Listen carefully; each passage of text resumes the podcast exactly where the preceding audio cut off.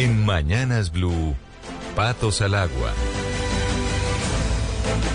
12 del día, 34 minutos y en nuestra sección de Patos al Agua nos acompaña el candidato ya oficial a la alcaldía de Bogotá, Carlos Fernando Galán. Candidato, bienvenido. Mil gracias por estar aquí con nosotros hoy en Mañanas Blue. Buenas tardes, Camila. Muchas gracias. Un saludo a todo el equipo de Mañanas Blue y a los oyentes que nos acompañan. Qué bueno estar al agua ya con ustedes. ¿Cuántas chaquetas rojas de esas tiene? Dígame por favor en su closet cuántas tengo hay. Tengo varias, tengo varias. Las, las saqué, las mandé a la lavandería y ahí están ya listas. ¿Y las mandó a hacer específicamente o usted compró en un almacén y después se mandó en una modista y dijo replíqueme la chaqueta? me dio una, una persona a la campaña hace cuatro años, antes del primer debate. Yo me la puse y no me la volví a quitar.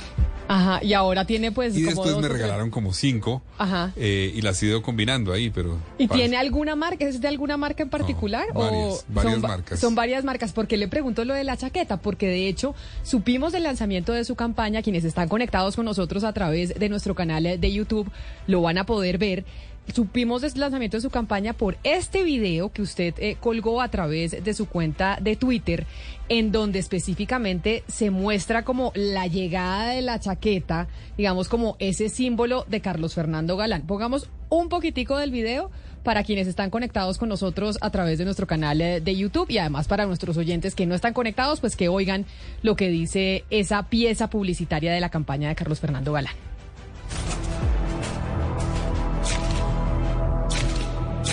¿Por qué no responde el alcalde Samuel Moreno a los bogotanos? La política es incompatible con los negocios.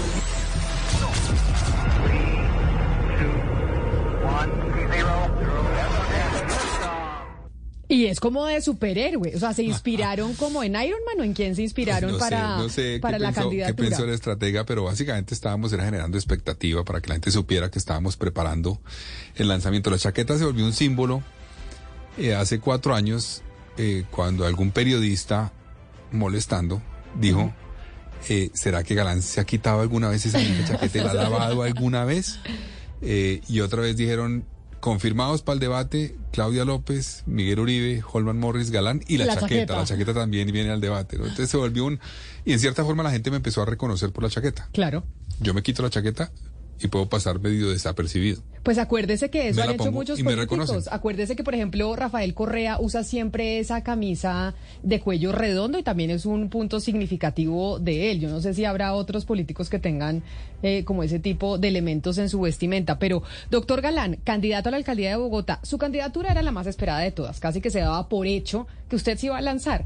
¿Por qué decidió esperarse casi hasta el último momento? ¿Le pareció que estratégicamente tal vez era mejor para poder lograr llegar al Palacio Líbano? A mí me parecen mejor unas campañas cortas. La verdad, son desgastantes, son costosas. Esta vez, a diferencia de hace cuatro años, ya tengo partido. Yo hace cuatro años, Camila, usted recordará que yo en el 2018 renuncié a- al partido en el que estaba, que era Cambio Radical, eh, y creé un movimiento ciudadano. Recogí firmas y eso implicaba que tenía que salir antes eh, y hacer una campaña larga. La campaña hace cuatro años fue, arrancó a principios de abril, más o menos para mí. Eso es duro, eso es desgastante, es costoso. Entonces ahora con partido pues no era necesario. Eh, yo me dediqué estos, bueno, estos cuatro años realmente a prepararme. Yo el, el 27 de octubre del año, ah, perdón, de hace cuatro años, cuando vimos los resultados electorales eh, y el golpe, en cierta forma, Claro, porque porque todas las encuestas... prácticamente era el ganador. Todas las encuestas nos daban ganadores la última semana. Nosotros sabemos que la tendencia de la última semana para Claudia era mejor que para nosotros, pero estábamos por encima. Pero el golpe fue duro, para mí, para mi familia, para los amigos, para el equipo de trabajo, para el millón veintidós mil bogotanos que nos Oiga. acompañaron. Óigame, antes de que siga, ¿cómo se recuperó de esa tusa? Porque yo creo que la tusa electoral es difícil. Y más cuando usted era el ganador casi en la última eso es- semana. Eso es duro, eso es duro. Eso es un proceso, eso es un proceso, pero yo esa noche, yo me acuerdo que nos sentamos en la mesa del, estábamos en un hotel a escribir el discurso de aceptación de la derrota. ¿No? Eso no es fácil. Y el equipo, algunos de los que me ayudaban, estrategas, etcétera, no podían. O sea, eso estaban ahí llorando también y decían no sé qué, no. Entonces me, senté yo y recuerdo haber puesto ahí, haberlo dicho, esto no puede terminar acá. O sea, esto tiene que ser un proceso, tenemos que seguir adelante. Yo le he dedicado mi vida profesional a trabajar por Bogotá. Y yo dije esa noche, tengo que seguir y voy a seguir. Eh, por eso acepté la curul en el Consejo, por eso fui presidente del Consejo y trabajé desde ahí.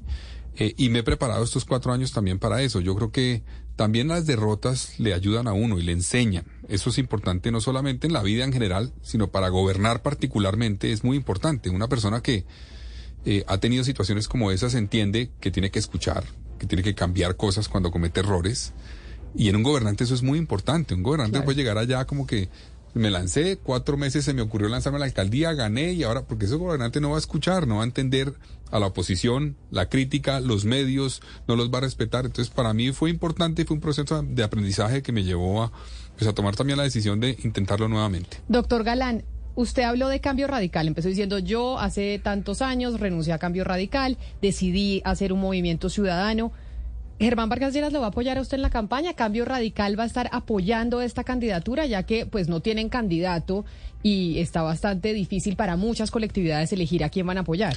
Bueno, no sabemos si van a tener candidato porque hasta el 29. esta campaña ha sido un poco extraña o este inicio de campaña porque eh, faltando ocho días hay una cantidad de candidatos que surgen rumores de que se va a lanzar este. No se sabe si Bolívar se va a meter, no se sabe si Enrique Peñalosa se va a meter. Entonces no sabemos. Yo eh, salí de cambio. Eh, obviamente me alejé de cambio durante muchos años.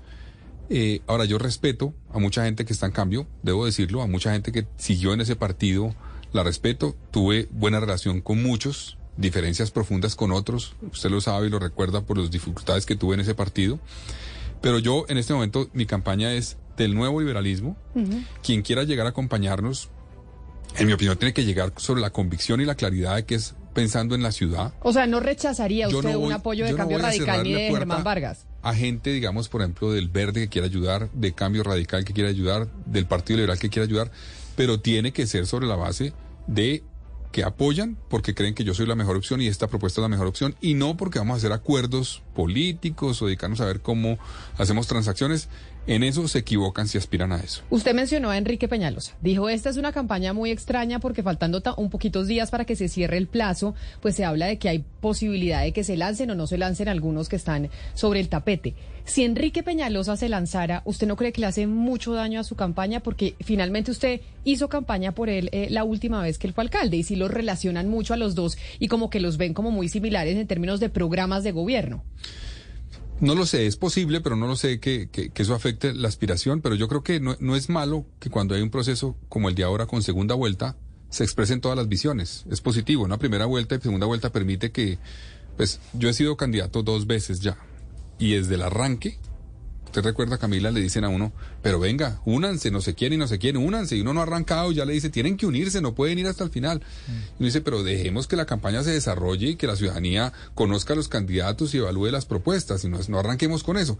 Yo creo que esta vez puede ser distinto porque hay segunda vuelta y porque se pueden expresar. porque cuando ganó de hecho el presidente Gustavo Petro la alcaldía de Bogotá era porque no se unieron quienes Gina Parodi, David Luna, usted estaba en esa baraja, ¿cierto? pero eso es muy relativo. pero, no, no, no, pero usted estaba en, era, era por eso es que usted dice la que les decimos no es aritmética, cuidado con eso, la política no es sumar uno más uno en política pueden ser tres, pueden ser cuatro o puede ser menos uno. Uno nunca sabe qué pasa en la política cuando hay alianzas. Y yo en esa campaña, se lo pueden preguntar al mismo Gustavo Petro, ahorita se le olvidó seguramente en la presidencia, a quien más le quité votos en esa campaña, estando en el proceso electoral, fue a Gustavo Petro. Oiga, venga, pero entonces es que se me tocó irme a un, sitio de mi cerebro de la memoria bien atrás. ¿Esto fue hace cuántos años? Eso fue hace 12 años, en la campaña del 2011. 12 años, Sebastián, hace 12 años usted ni se acuerda del eh, doctor Galán siendo candidato. No, sí me acuerdo de esa campaña bien, porque hubo esa, un poco esa crítica de que ustedes dispersaron votos y, y permitieron el ascenso para los que no querían de, del presidente, que además esa era mi pregunta, candidato Galán. Eh, quiero que opine eh, sobre la relación que tiene Claudia López y el presidente. ¿Y por qué se lo pregunto? Porque si usted gana, pues un poco va a ser ese su papel. Esa relación ha sido tensa, conflictiva, ha versado un poco sobre quién tiene la culpa en la seguridad y qué tiene que pasar con el metro. Si usted es alcalde de Bogotá, ¿Cómo cree que debería ser y sería la relación con, con, el presidente hoy? Bueno, mi relación va a ser respetuosa. Yo tengo diferencias y lo he expresado profundas con lo que ha planteado el presidente como candidato y como presidente y con algunos de sus proyectos de reforma. Pero mi obligación como alcalde va a ser defender los intereses de Bogotá. Y eso pasa por sentarse con el gobierno nacional, con el presidente, con los ministros, buscar fórmulas para garantizar que el metro Bogotá salga adelante, que se haga la primera línea, que está un poco en, en entredicho por las discusiones que ha habido con el gobierno nacional, que se cumpla ese contrato y se garantice que se haga, que se cumpla el avance en la segunda línea y que coordinemos, porque uno de los problemas que ha tenido esta administración actual de Bogotá, de Claudia López, tiene que ver con que ha tenido dificultades para coordinar con otros actores. Y uno entiende que hay diferencias y las va a haber, pero hay que saber, eso es parte del liderazgo que se requiere, es saber sentarse y articular a los actores. La alcaldía tiene razón en decir, no nos corresponde solamente a nosotros la política de seguridad. Aquí hay rol del Ministerio de Defensa, de la Policía, de la rama judicial, eso es cierto. Pero el liderazgo de la política en seguridad de Bogotá lo tiene que tener la alcaldía. Y es el que tiene que tener la capacidad de articularlos a todos para empujar para el mismo lado. Y eso es la apuesta mía. Yo creo que esa es la clave que requiere Bogotá, es un liderazgo. No decir, voy, yo voy a mandar a la policía porque sí y voy a, a, a, caerles cuando no lo hagan bien, sino voy a liderarlos. Voy a trabajar con ellos para ver cómo mejoramos la capacidad de policía, cómo mejoramos la capacidad de investigación criminal, porque eso es un tema que le menciono rápidamente. Para mí es la clave en la política de seguridad. Bogotá tiene que cambiar el enfoque o la prioridad de estar persiguiendo solamente el último eslabón de la cadena delincuencial, que es el ladrón, el fletero, solamente el fletero no. Hay que perseguir la cadena completa. No sirve de nada capturar a un ladrón. Muchas veces termina libre porque la, la, sanción o la pena es escarcelable, en fin. En cambio, si uno se dedica a desarticular la banda completa que está conectada con grandes operaciones criminales que hay en Bogotá, uno puede tener un impacto mucho mayor. Y eso requiere no solamente más pie de fuerza, sino solamente, principalmente pie de fuerza dedicado a la investigación y a la inteligencia. Esa es la clave. Esa articulación que usted dice que hay que tener y que le ha faltado a la alcaldesa Claudia López, pues seguramente la va a tener usted con gente que ya está trabajando en su campaña, porque le digo, Mariana, el señor Carlos Fernando Galán, yo creo que tiene a la mejor jefe de campaña en estos momentos que tienen los candidatos a la alcaldía de Bogotá, que es la señora Marisabel Nieto, uh -huh. que seguramente podría, en caso de que se llegue al, al Palacio Líbano, ser un personaje importante en la articulación con otras entidades. Exacto, un personaje importante, pues es muy importante que estas personas tan talentosas estén ayudándole a hacer usted campaña, pero sí quiero, ahorita que usted hablaba específicamente de esas lecciones aprendidas, de esa derrota, yo sí quisiera saber usted, doctor Galán, desde que eh, ocurrió esa derrota, cómo se ha acercado a los bogotanos, es decir, de pronto los, bogotanos lo sentían un poquito lejano en ese momento, pero de esas lecciones aprendidas desde ese momento, ¿qué ha hecho usted como para acercarse más y cómo ha, digamos, eh, impactado eso su visión de gobierno y su visión de campaña. ¿Qué hace distinto esta vez? Bueno, varias cosas. Uno, como presidente del Consejo, que fui presidente del año 2020 en la pandemia, ustedes recuerdan que cuando empezó la pandemia y particularmente las cuarentenas, se quedó todo el mundo un poco pasmado a ver que no sabían qué hacer. El Congreso dejó de funcionar, por ejemplo. Y es una situación muy crítica cuando. Era hay... todo virtual. Mm. No, inclusive al principio ni siquiera virtual. Es decir, hay una situación excepcional donde se restringen libertades. A la gente la encierran. Nos encerraron a todos y los órganos encargados de vigilar al Ejecutivo que estaba tomando esas decisiones se quedaron pasmados esperando a ver qué hacían. No, no podemos operar, nos toca quedarnos guardados. El Consejo de Bogotá fue la primera corporación en Colombia que dijo vamos a sesionar virtualmente y vamos a citar a la alcaldesa y a la alcaldía virtualmente para que nos explique por qué toma esas decisiones y a controlarla. Y eso fue decisión suya. Claro, eso lo hicimos en la mesa directiva en ese, en ese consejo y ahí después inclusive el Congreso tomó como ejemplo lo que hizo el Consejo de Bogotá para empezar a diseñar sus, sus eh, sesiones virtuales.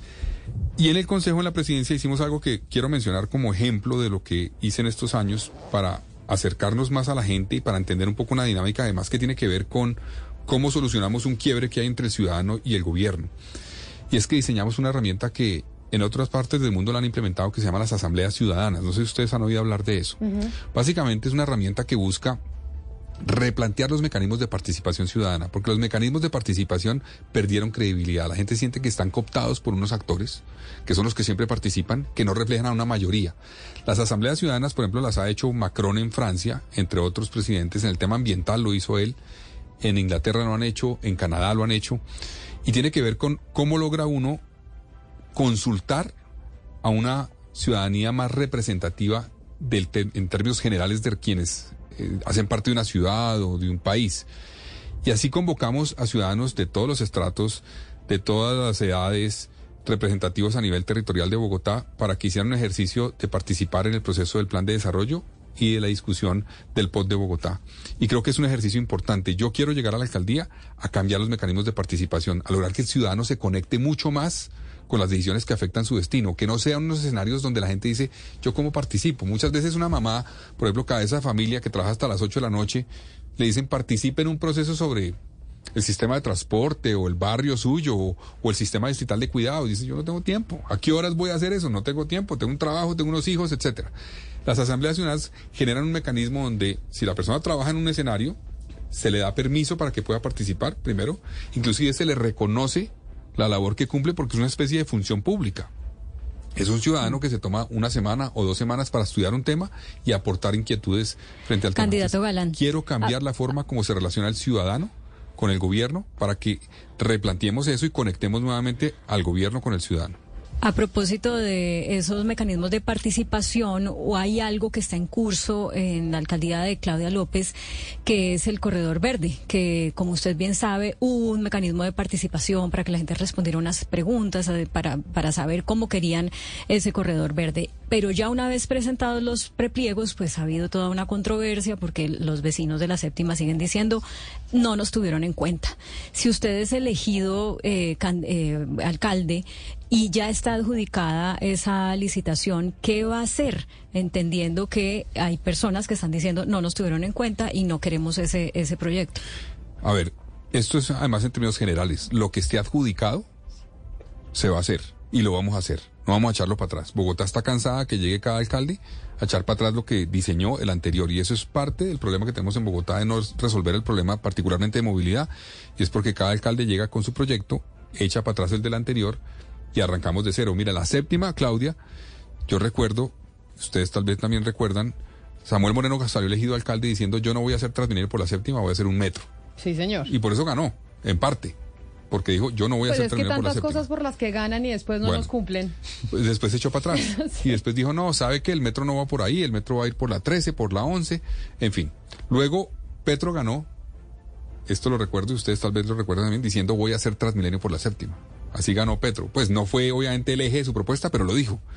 Inclusive dijo voy a hacer Transmilenio, pero sin hacer el, él No, le el- decía, el- el, embellecimiento al- a- alrededor del sistema. Pero lo de Petro era como un tranvía ligero, una cosa así, ¿no Eso era? fue en el gobierno. En la campaña, en la campaña Petro, yo tengo eso en la mente, decía, voy a hacer Transmilenio por la Boyacá, por la 68, por la séptima, por todas partes.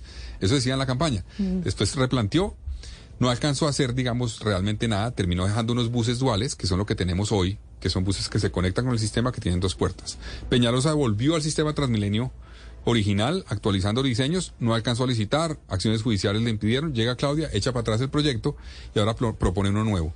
Yo sí creo que si se adjudica, Usted hay que sigue. hacerlo. Hay que hacerlo y lo voy a hacer. Ahora, Mm.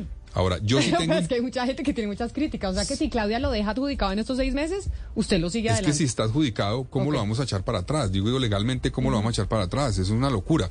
Ahora, yo sí creo que hay unas dudas válidas de la ciudadanía frente al proyecto. Particularmente hay una inquietud sobre el, el carril mixto que va de norte a sur, eh, de la 94 hacia el sur.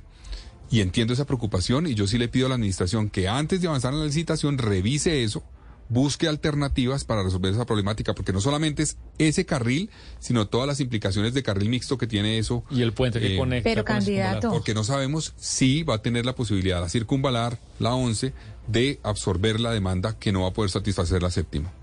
Pero candidato Galán, a ver, us- usted aquí nos está diciendo, claro, eh, usted le va a dar continuidad a lo, digamos, lo que ya está firmado, pues ya está adjudicado, pues hay que seguirlo haciendo. El ejercicio que le va a pedir es algo distinto. De Claudia López, piense algo que a usted le parezca una buena idea, que fue una buena idea de Claudia López y que a usted le parece que es una buena idea seguir con eso. No porque ya esté firmado, sino porque usted diga, de lo que ella ha hecho es algo que es una buena idea y yo quiero seguir con eso.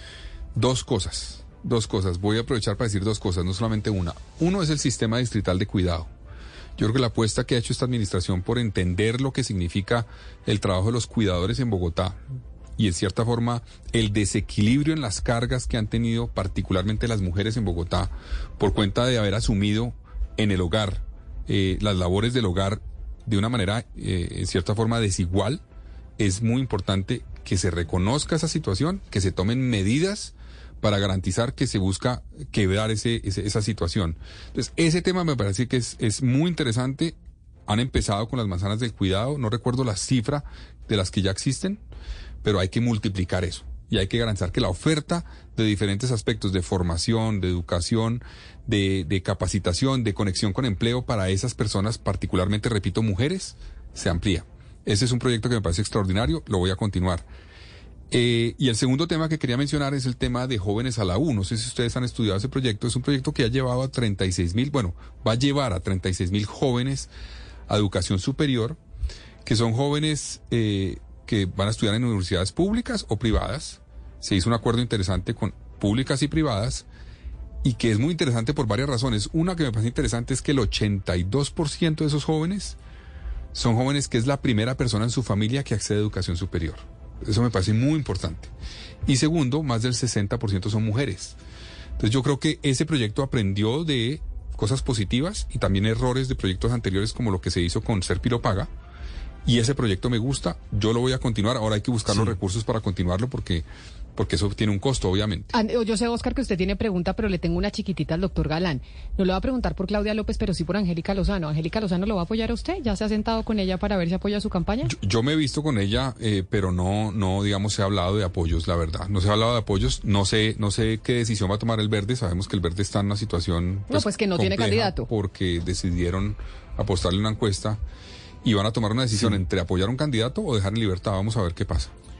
Pero mire, mire, doctor Galán, en este momento, en esta, en esta oportunidad, Bogotá va a tener segunda vuelta. Usted muy bien lo ha dicho, todos lo sabemos. En esa segunda vuelta, doctor Galán, si las elecciones fueran hoy, hoy, eh, el, candidato puntero es el doctor Juan Daniel Oviedo. Luego está usted. Y luego viene, pues, el, el Gustavo Bolívar, si se va a lanzar y demás. ¿Usted cómo se imagina esa segunda vuelta? ¿Contra quién sería? ¿Y cómo ve usted la candidatura, por ejemplo, del doctor Oviedo?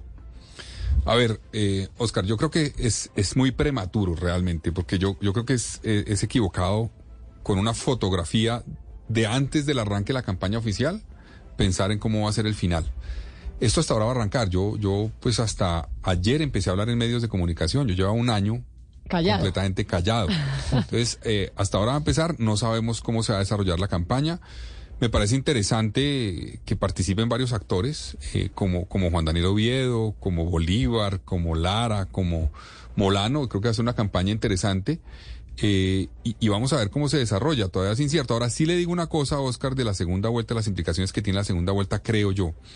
Y es que eso debe cambiar a algunos, por lo menos, la forma como planteen su campaña. ¿Por qué lo digo? Porque si alguien se dedica a dividir, agredir, atacar durante una primera vuelta, le va a quedar muy difícil unir a la ciudad en la segunda vuelta y gobernar una ciudad dividida. Entonces, eso cambia, eso cambia, porque antes uno podía ser, pues yo no lo hice, pero el polarizador mayor para lograr el 30% y ser elegido. Ahora el que haga eso, puede que le, sirva en una primera vuelta, pero en la segunda no, tiene no, y unirse con otros que necesite eh, el apoyo para la segunda vuelta. ¿Cómo va a unirse una persona que se ha dedicado a atacar al otro? Eso no tiene sentido. Y por eso así queremos terminar, porque aquí en Bogotá Claudia Palacios es la que le pregunta. Usted tiene que responder sí o no, candidato. No sin editorial, ¿no? Claudia, siempre decimos. es difícil, pero toca sin editorial. No, pues es que como por la segunda vuelta seguramente tocará hacer alianzas, incluso con la primera, pero, pero pensemos en una segunda. Eh, usted, dígame con quiénes de estos usted haría o no haría alianzas. Rodrigo Lara, ¿sí o no?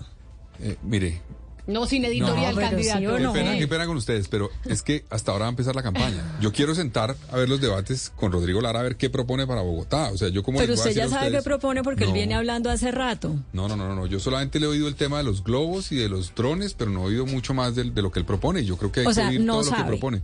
Juan Daniel Oviedo, que lleva más tiempo. ¿Hay afinidad con él? ¿Sí o no? Tengo afinidades con él, con Lara en algunos temas, pero hay que esperar. Hay o sea, usted no va a responder sí, sí ni no a ningún candidato. Es que no sabemos, Está como Guillermo Alfonso Jaramillo cuando estuvo aquí en Patos al Agua y dijo yo con cualquiera. Me comprometo con, ustedes. con Jorge Enrique Robledo, que, también dijo que no.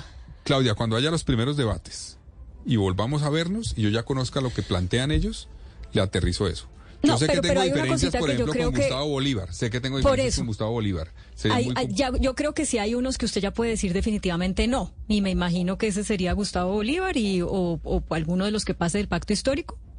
Sí, es muy difícil. Ahora, por ejemplo, el pacto histórico tengo una relación respetuosa y a pesar de muchas diferencias hemos trabajado temas juntos con Carlos Carrillo, por ejemplo, que a nadie se imaginaría, pues vea, con Carlos Carrillo. Entonces, por eso yo creo que es prematuro y espero eh, que me inviten aquí ya no patos al agua, sino una segunda versión, cuando hayamos estudiado más lo que proponen. A la quemada esa no. No, esa sí no, esa sí no, esta vez sí no, afortunadamente esta no va a ser. Pues, eh, candidato Carlos Fernando Galán, gracias por venir aquí a esta sección don, cuando ya se lanzó al agua Claro que volvemos a estar con usted y le haré, Claudia le hará el contrapunteo. Listo, perfecto. Se la vamos a Me cobrar. comprometo, no, Claudia, no lo puede que- hacer en otro lado antes de hacerlo aquí. Listo. En esa oportunidad, cuando hayamos hecho los debates, contestaré sí o no concretamente sin editorial.